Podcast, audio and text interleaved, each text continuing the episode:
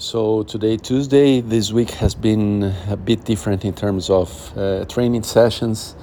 Yesterday, uh, there is the traditional Monday of, of, of day off, uh, which I didn't do. I, I broke that, that series, let's say, and I did some running, but uh, it was the easy running uh, indoor um, because I wanted to keep my conditioning in this week that I have my VO2 test.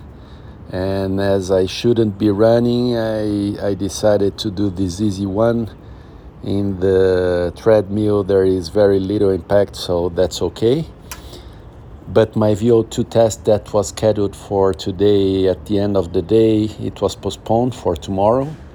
So today I again decided to do some some easy running in the treadmill again I did uh, uh, a bit longer time, 36 minutes, but still easy run.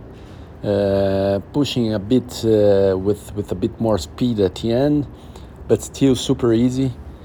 Uh, really, it makes such a difference in the treadmill because it's so so much softer and less less impact and uh, so it was good because if I shouldn't be running uh, because of the recovery of the muscle in my leg, that that in, indeed is no problem at all because uh, it was no impact. Let's say these two runnings, I feel great. I feel my muscles okay, and I think it was good to keep the conditioning.